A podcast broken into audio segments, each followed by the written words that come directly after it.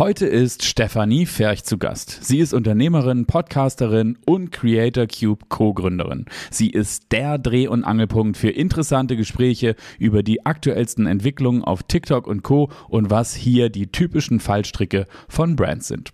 In dieser Folge des Wie Social bist du wirklich Podcast erzählt uns Steffi nicht nur von ihrer privaten Sicht auf Social Media, sondern sie gibt uns Einblicke in ihre tägliche Arbeit mit Marken, die auf TikTok, Instagram und Co. erfolgreich erfolgreich durchstarten wollen.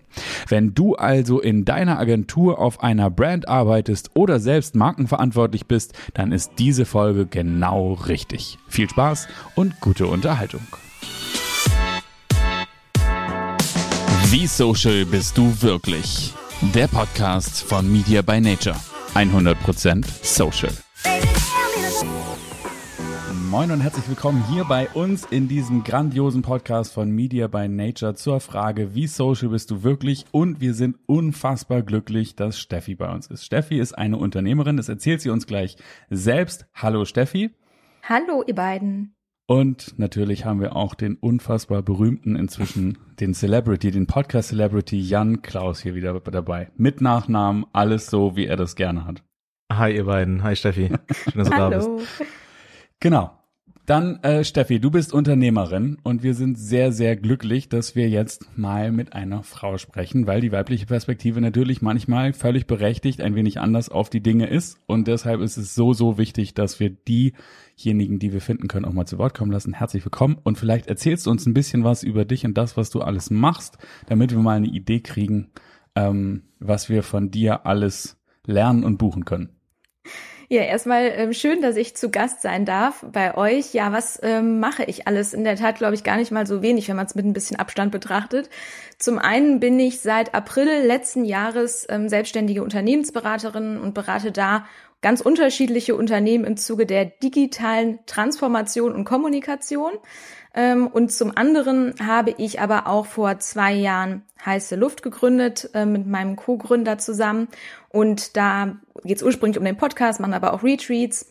Und dann haben wir jetzt erst vor kurzem Creator Cube noch ins Leben gerufen. Also insofern sind es drei unterschiedliche Standbeine, so würde ich es mal nennen. Das heißt, du müsstest dich eigentlich klonen, um alles zu schaffen und arbeitest rund um die Uhr.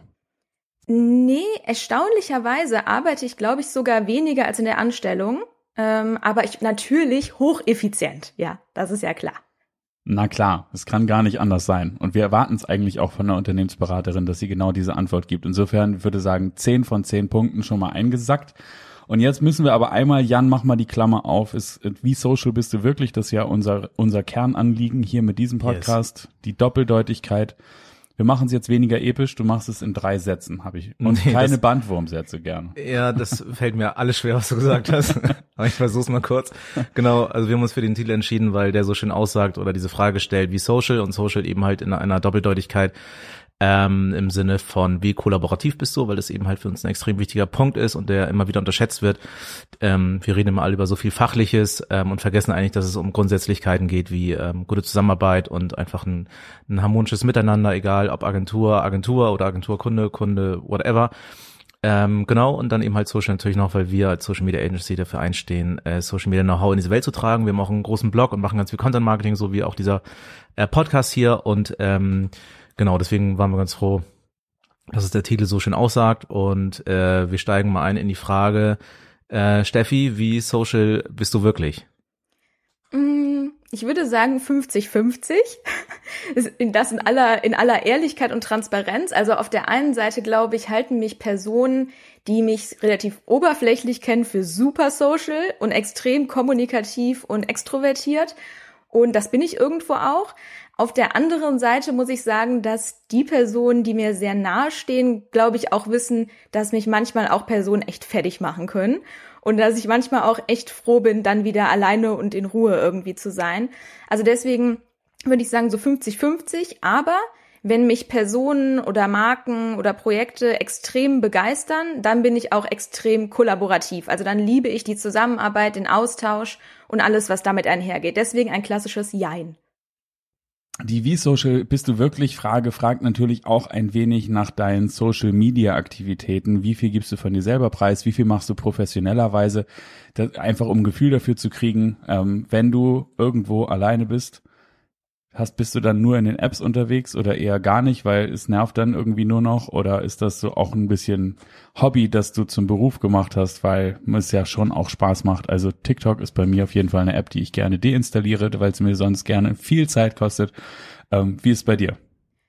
Ja, also in der Tat trifft das, glaube ich, ganz gut zu, dass ich mein Hobby zu meinem Beruf machen konnte. Ähm, ich liebe Social Media. Ich weiß, dass es auch durchaus die eine oder andere Gefahr birgt, wenn man es so nennen mag. Unter anderem halt einen absoluten Time Waste, gerade was TikTok angeht. Aber ich halte nicht ganz so viel davon, die Apps zu installieren, weil ich mir denke, ich muss genug Selbstdisziplin aufbringen können, um die App auch so nicht zu öffnen. Und das klappt auch in der Regel ganz gut.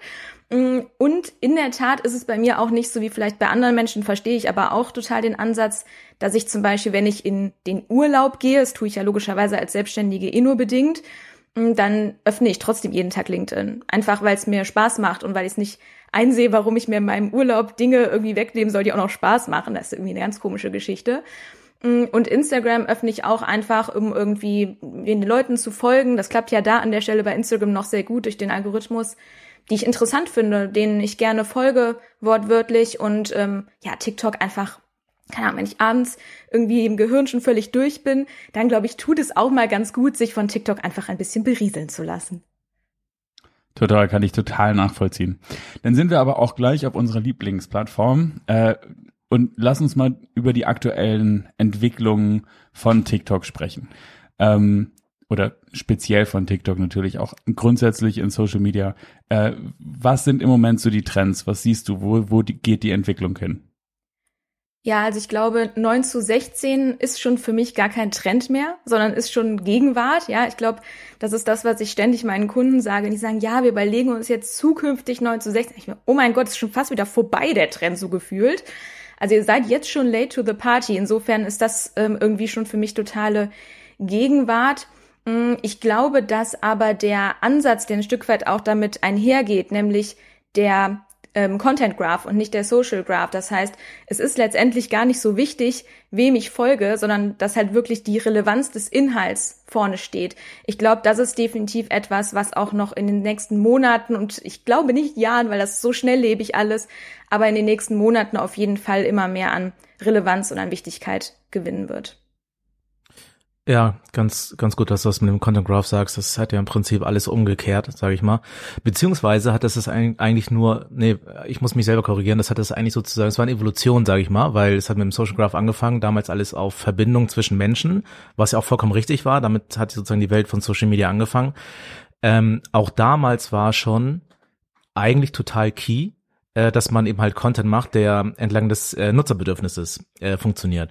Nur eben konnte man sich ein bisschen retten über, wir haben damals irgendwie ein bisschen Follower, wir waren früh dran auf der Plattform und haben schon Zehntausende oder Hunderttausende von Follower generiert und man konnte sich durchaus das noch ein bisschen leisten, dann irgendwie mal, weiß ich nicht, Schwäche, Schwächeperiode zu haben oder äh, ich weiß es nicht, ähm, keine Ahnung, es wurden einem auf jeden Fall Schwächen äh, verziehen und das ist mittlerweile gar nicht mehr so. Also das finde ich auch sehr interessant.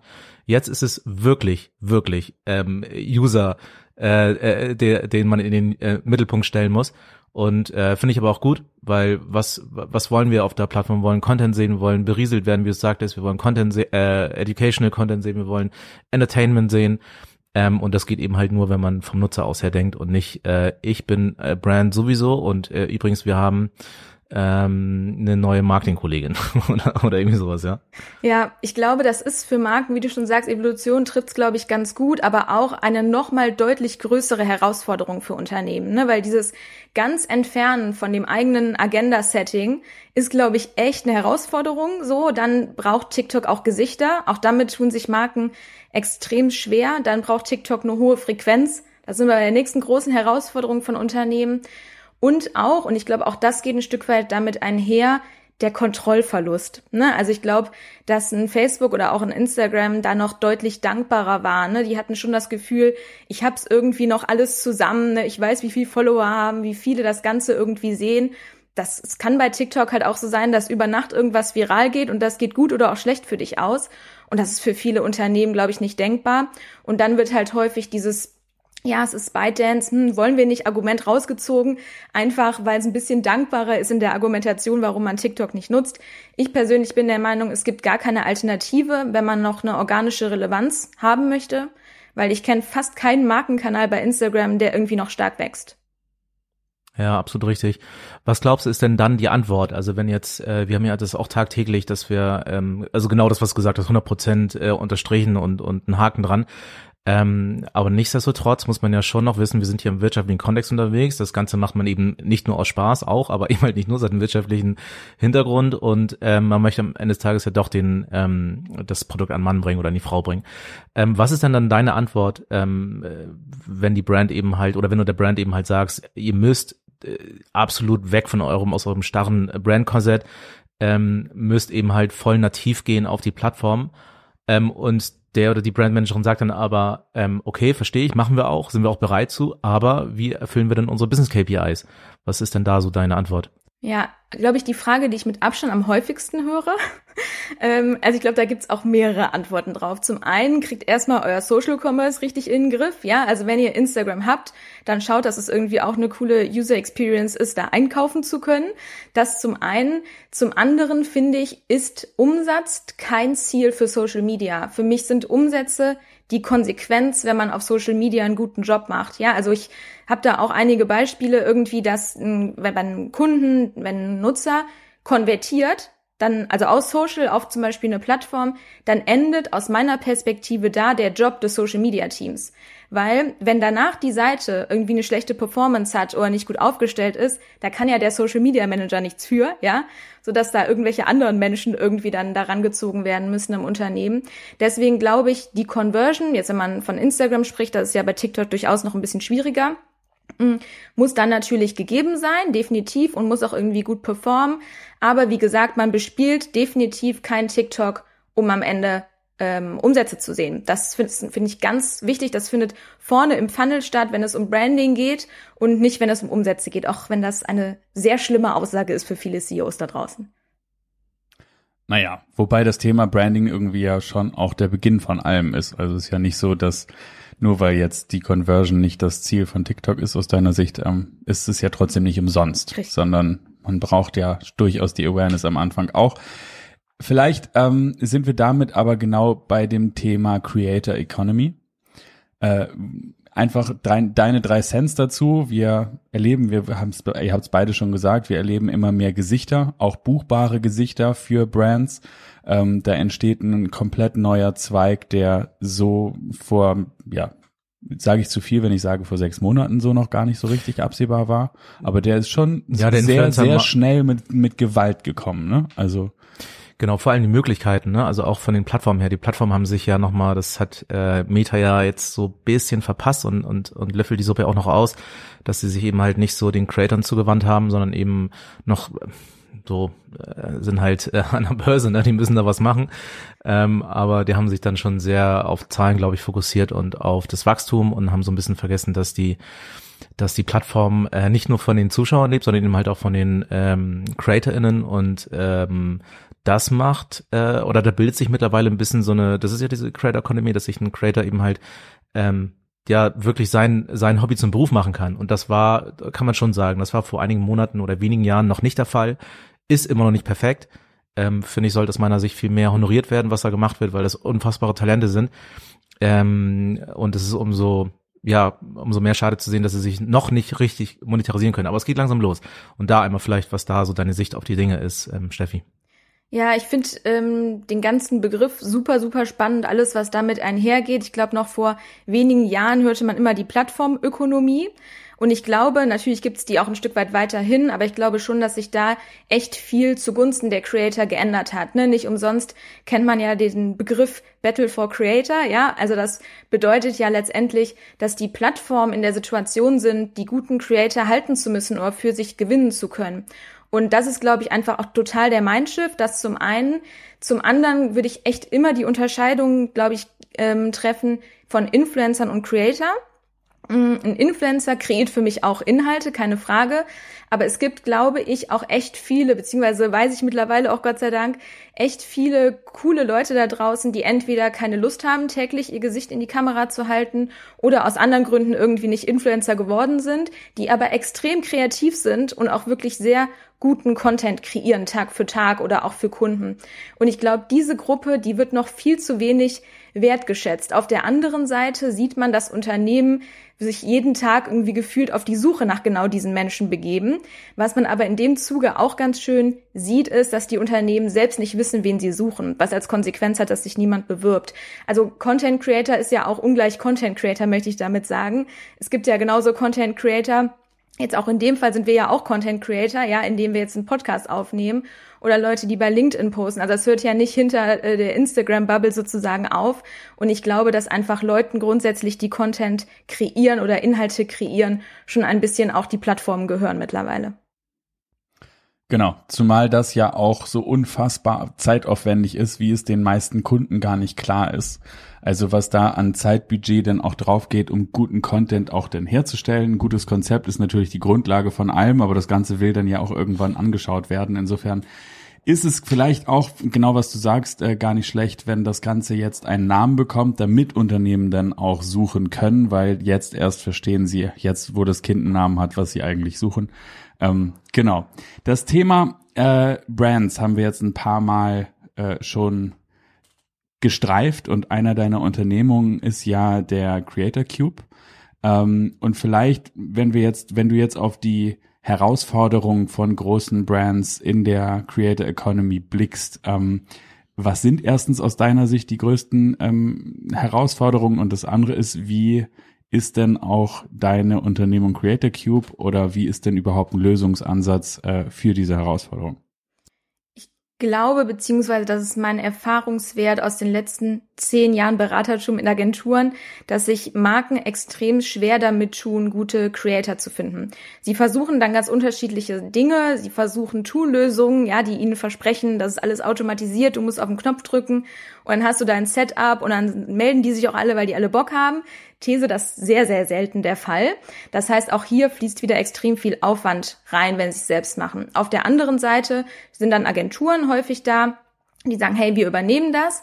Letztendlich mündet das ja aber auch wieder in manuellem Aufwand. Bedeutet, der Aufwand ist, egal wie man es macht, ein Stück weit immer recht hoch.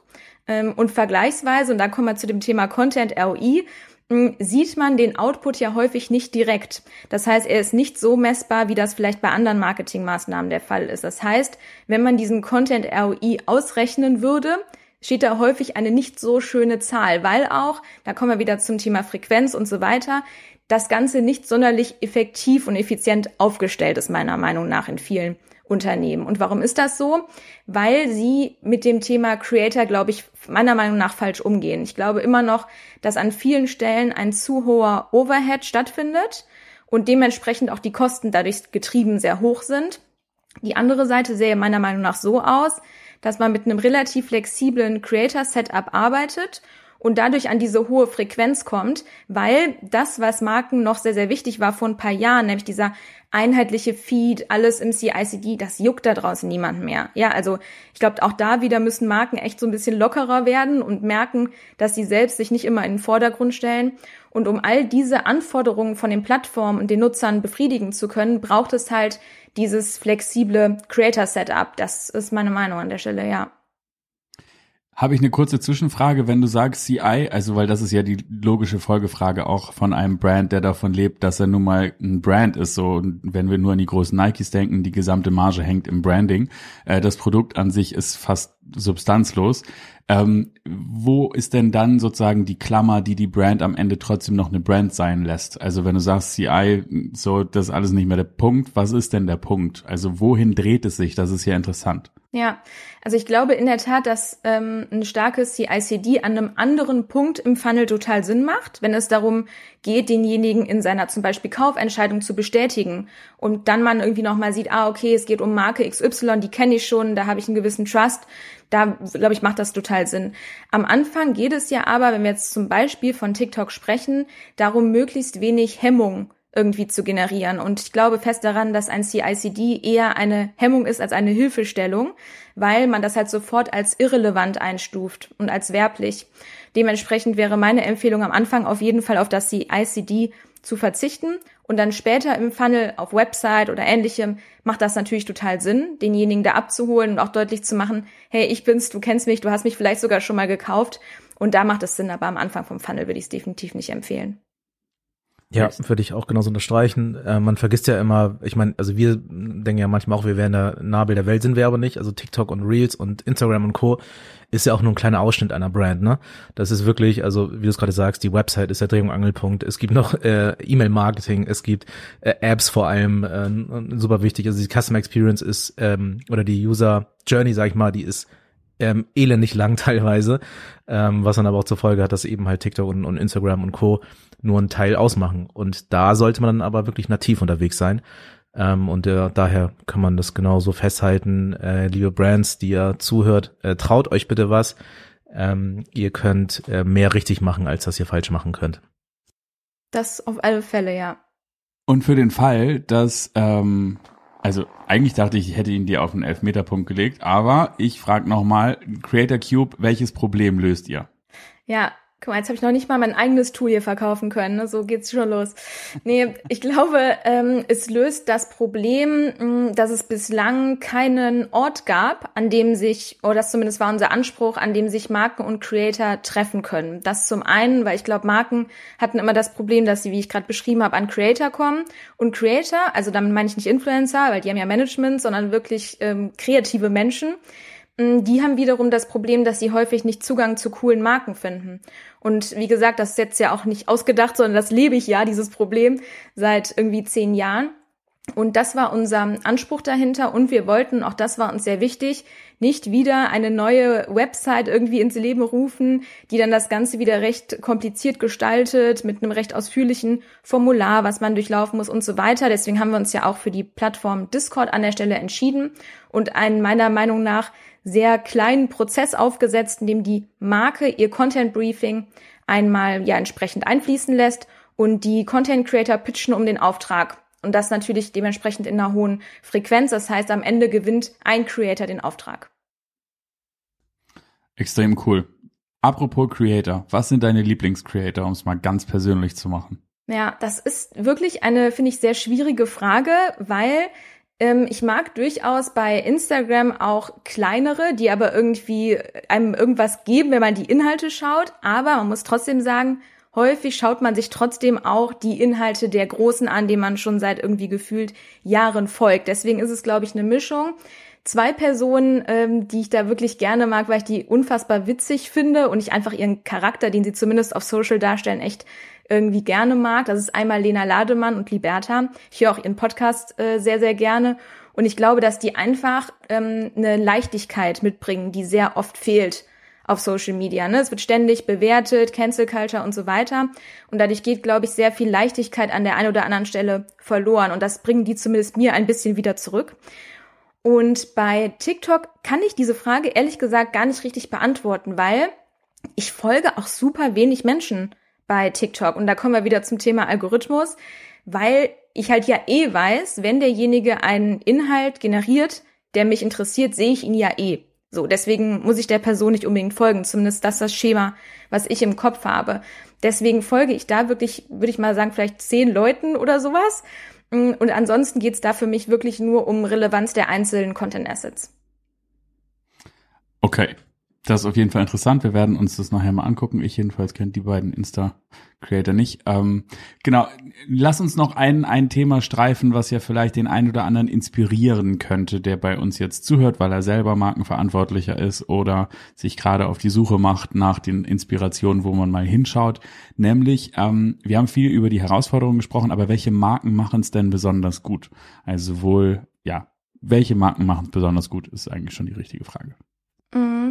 Mhm. Also ich glaube, mm, dass die Marke Kongstar es grundsätzlich ganz gut verstanden hat, in diesen 9 zu 16 Modus zu wechseln, insbesondere bei der Submarke Frank. Ich glaube, Kongstar selbst tut es ja noch ein bisschen schwer, aber ähm, obwohl Kongstar war auch ein First Player bei TikTok. Also ich glaube, da haben die schon recht früh zumindest das Potenzial der Plattform erkannt, was ich glaube, was somit der schwierigste Punkt in dem ganzen Game ist, ja, früh reinzugehen und irgendwie mutig zu sein und einfach mal auszuprobieren. Mm, dann, ich weiß, es ist immer sehr blöd, seinen eigenen Kunden an der Stelle zu nennen, ähm, aber ich bin ja nicht allein dafür verantwortlich. Insofern glaube ich, kann ich es mit einem guten Gewissen tun. Und das ist in der Tat Deitas. Und warum erwähne ich diesen Kunden? Weil es eben mal nicht ein Kunde ist, der jeden Monat 300.000 Euro nur alleine in die Produktion gibt, sondern die haben ein echt kleines Team und haben aus diesem Team wirklich das Maximale rausgeholt, ne? sowohl in der Frequenz als auch in der Qualität. Und deswegen würde ich an der Stelle sogar mal meinen eigenen Kunden nennen. Das passiert gar nicht so häufig. Was aber total, total interessant ist, weil wir jetzt ein echtes Behind the Scenes kriegen können. Ähm, was ist denn aus deiner Meinung oder deiner Meinung nach der besonders effiziente Prozess? Also warum machen die das besonders gut? Gerade wenn das Budget nicht groß ist, was ja bei den meisten ehrlicherweise der Fall ist. So Social Media muss irgendwie noch mitgemacht werden, aber trotzdem richtig gut. Und dann hören die das erste Mal die Preise und sagen so, ja, vielleicht ist doch nicht so wichtig, das Übliche. Ähm, aber wenn die ein kleines Budget haben und ein kleines Team sind, also sozusagen eigentlich der Standardfall, ja. warum machen sie es besonders gut oder wie? Ja, ich glaube, die haben einen ganz kleinen Prozess. Das heißt, da gibt's keine großen Freigabeschleifen oder sonst irgendwas, was ich auch wirklich keinem Unternehmen auf dieser Welt empfehlen würde, weil dann hat es schnell auch wieder was von einer Pressemitteilung meiner Meinung nach. Das heißt, das ist gelebte Fehlerkultur. Das kann man, glaube ich, äh, ja guten Gewissens behaupten. Dann ist es 9 zu 16 only. Ähm, auch das ist nochmal wichtig. Da gibt's natürlich auch Shootings, weil das für andere Kanäle benötigt wird, das Material. Aber es geht wirklich drum, authentische Einblicke in dieses Team zu bekommen, darin irgendwie, was macht das Sortiment aus, warum ist das Unternehmen besonders, aber eben vor allen Dingen auch natürlich, und da ist es natürlich auch relativ, wie soll ich mal sagen, dankbar, weil es ganz viele native Anlässe gibt, zu dem das Unternehmen was sagen kann.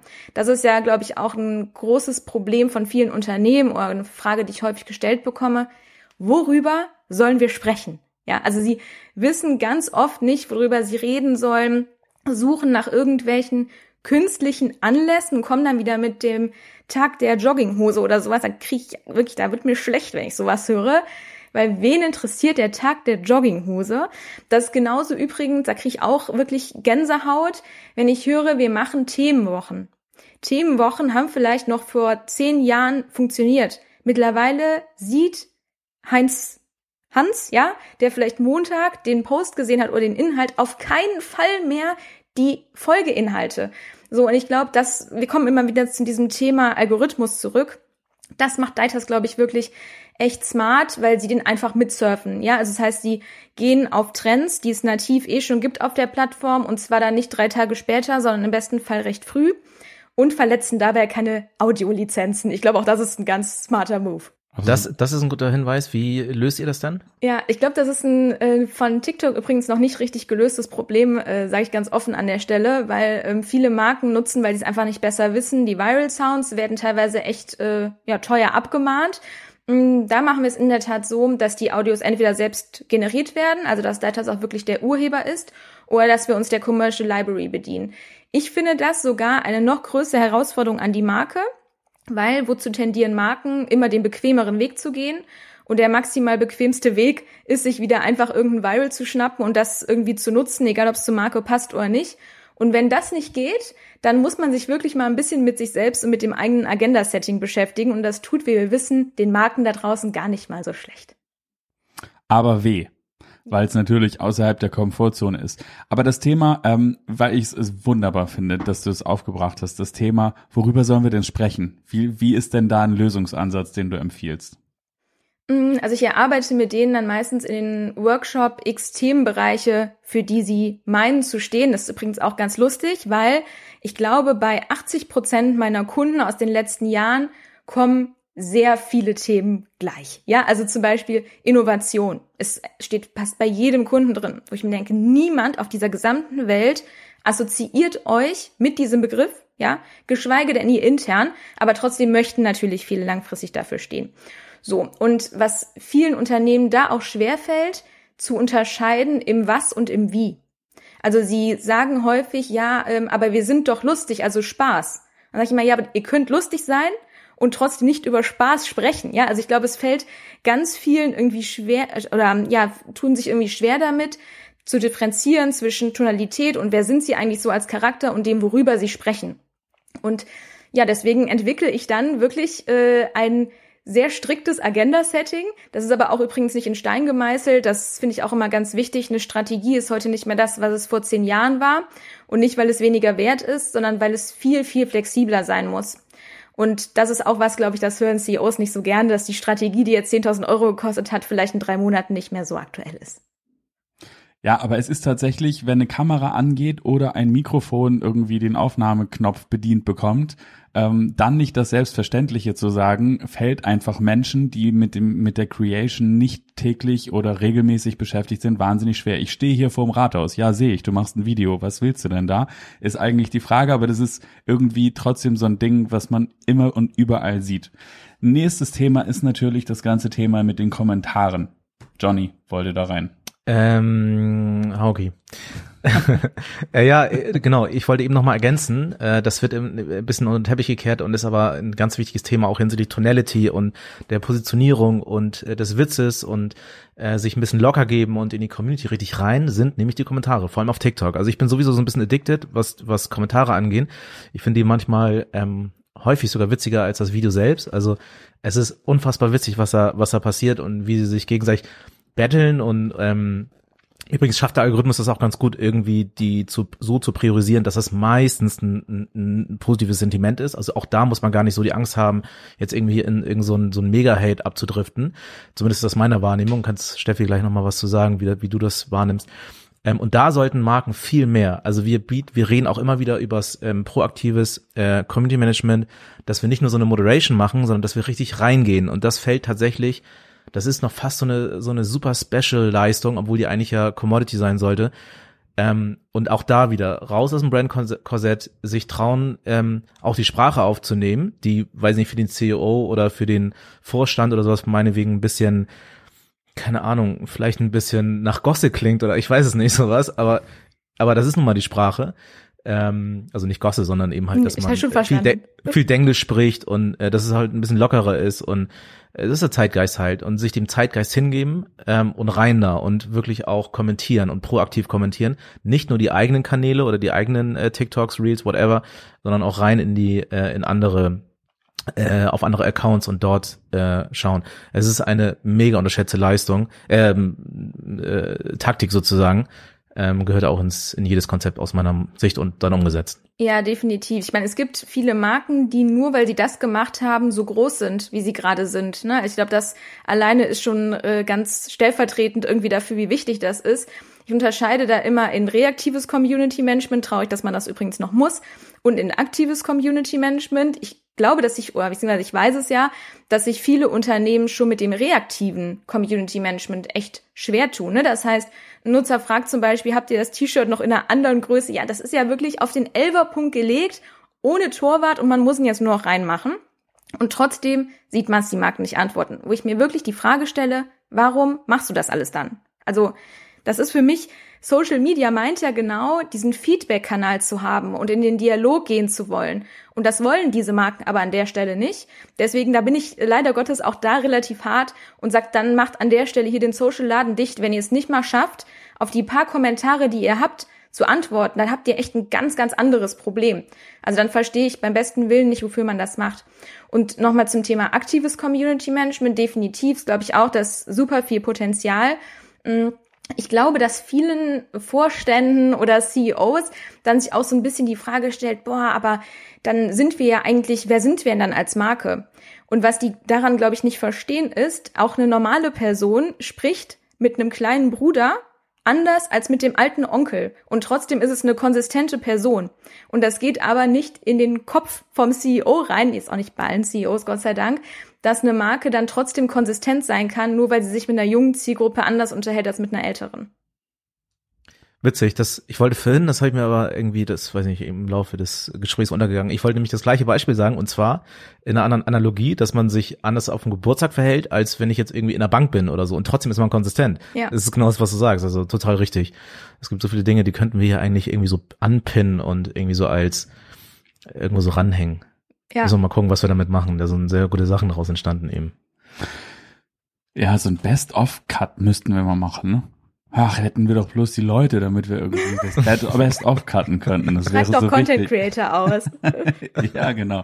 Suche ich auf Creator Cube. Oder so. Genau, dann kommen wir, dann machen wir die Klammer an dieser Stelle zu, bevor wir dich nach deinen sozusagen drei heißesten Tipps fragen, wenn du an diejenigen Leute denkst, die äh, sich hier auch inspirieren lassen. Ähm, erstmal, wie blickst du auf das Thema mit all deinem Hintergrund? Ähm, wie sind deine alltäglichen Erfahrungen zum Thema Kollaboration? Also ähm, Brands, Creators, Agentur, wo sind aus deiner Sicht die Schnittstellen, wo wir in Zukunft noch besser werden können, beziehungsweise wo das größte Potenzial liegt? Vielleicht können wir das ein bisschen einschränken, auch im Kontext von Creator Cube, dass wir das einmal ähm, sozusagen in diesem Verbund Agentur, Creator und äh, Brand machen. Mhm. Ich glaube, da die oberste Prio würde ich an Kommunikation, so plakativ sich das anhört, vergeben, weil ich glaube, es sind noch nicht viele Menschen an zu wenig Kommunikation gestorben, sondern eher an zu wenig. Ich glaube, es wird wie immer zu wenig gesprochen an vielen Stellen und auch vor allen Dingen zu wenig ehrlich gesprochen. Wenn ich mit der Performance von einem Creator nicht happy bin, einfach mal einen Mund aufmachen und dem mal sagen. Ist, glaube ich, auch völlig in Ordnung, ja, weil es ist immer ja noch in einem Dienstleistungsverhältnis, das ist auch völlig okay so. Mm, ich glaube, das ist, geht damit ja auch ein bisschen mit Feedback und so einher. Auch da wird, glaube ich, noch ähm, zu viel gespart, übrigens in beide Richtungen. Mm, dann glaube ich, macht so ein schneller Austausch häufig Sinn. Ja, ich glaube, häufig werden sich sehr große Softwarelösungen irgendwie zugelegt, aber letztendlich will man das, letztendlich will man ja in WhatsApp schreiben, so ungefähr. Ja, Letzt, irgendwie jeder Creator hat WhatsApp eh auf und geht halt nicht in so ein extra Tool an seinem Laptop, den er eh irgendwie nie öffnet. Also ich glaube auch da irgendwie so ein Text-Deck, jetzt mal ganz groß gesprochen, sich zu überlegen, was die minimalst Ausprägung irgendwie abbildet, macht an der Stelle auch Sinn. Ich glaube, das sind so die die Hauptpunkte und ähm, auch irgendwie No-Brainer, aber von vielen trotzdem irgendwie nicht verstanden, ist in beide Seiten irgendwie Respekt reinzugehen. Ne? Also auch nicht nur sozusagen, ja, wir sind die Marke, wir sind der Big Spender, wir haben das große Portemonnaie, ja, dann geht der Creator eins weiter. Ne? Also ich meine, letztendlich besteht, glaube ich, einfach ein Partnerschaftsverhältnis für beide Seiten und dem Ganzen auch irgendwie Respekt zu zollen, das macht, glaube ich, auf jeden Fall Sinn, so abgedroschen sich diese drei Punkte jetzt auch anhören mögen. Okay, dann, also wir machen überall einen Haken hinter, schreiben das mit und äh, hoffen, dass sich das noch ein paar mehr Leute dann auch hinter die Ohren schreiben, hinter die äh, sprichwörtlichen. Und dann zum Abschluss wollen wir aber natürlich noch den ultimativen Mehrwert stiften mit deinem Insiderwissen. Wenn du also jemanden, der nun verantwortlich ist, seinen Laden, seine Marke, sein Produkt nun in diese Kanäle zu integrieren, wo wir zu Hause sind, ähm, was würdest du denen so an drei ultimativen Tipps an die Hand geben? Mm, der erste wäre, diesen Content ROI zu errechnen. Das heißt, was ist die effizienteste Frequenz, in der ich die Kanäle bespielen muss? Was ist mein effizientester oder effektivster Kanal? Auch das machen nämlich viele falsch. Sie buttern weiter in Instagram rein, obwohl sie das irgendwie sehen, dass TikTok eigentlich viel performanter ist, einfach nur weil sie es kennen. Also ich glaube, der Content ROI ist da schon ein entscheidender, entscheidender Punkt. Dann, das geht natürlich auch stark damit einher, die Frequenz hochziehen. Ja, also macht euch locker und versucht nicht immer irgendwie das Bild aus dem Katalog bei Instagram zu posten, weil interessiert keinen, sondern gebt einfach authentische Einblicke und damit meine ich nicht behind the scenes vom Dreh, ja, weil das ist auch was, was ganz viele Marken machen wollen, weil sie das unheimlich toll finden und es interessiert niemanden da draußen. Das nur so als kleiner Tipp noch irgendwie nebenbei. Mm.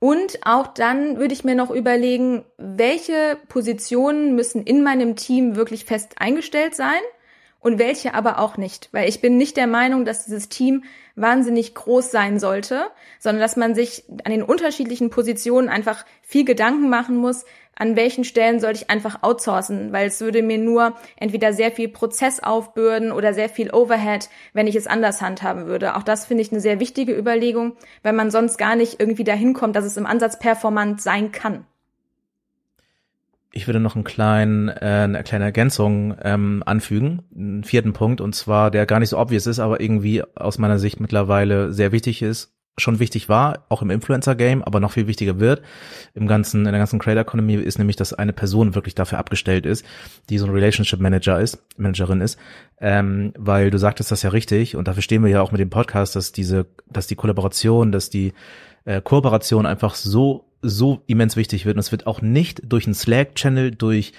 ähm, durch einen Discord-Channel, durch whatever für ein Tool ähm, äh, äh, ausgehebelt, sondern es ist einfach wirklich eine manuelle Arbeit und ein gutes Miteinander. Und das geht eben halt nur von Mensch zu Mensch und nicht von Maschine zu Mensch. Ja, definitiv.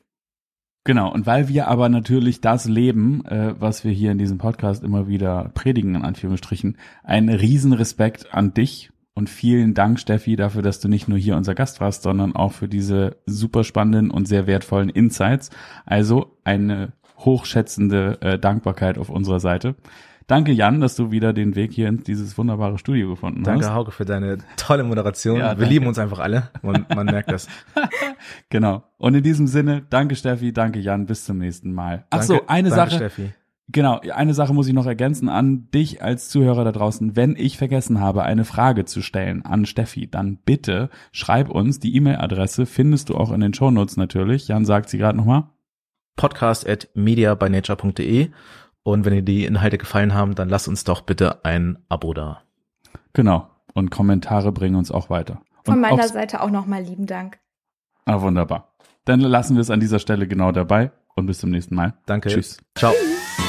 Wenn du keine Folge von unserem wunderbaren Podcast verpassen möchtest, dann verpass jetzt bitte nicht diesen Podcast hier zu abonnieren und darüber hinaus findest du auch in den Shownotes unsere Website für weitere Infos oder Kontaktaufnahme, eine E-Mail-Adresse. Schreib uns gerne an podcast at mediabynature.de oder finde unsere Website unter www.mediabynature.de. Wir freuen uns auf dich. Bis gleich.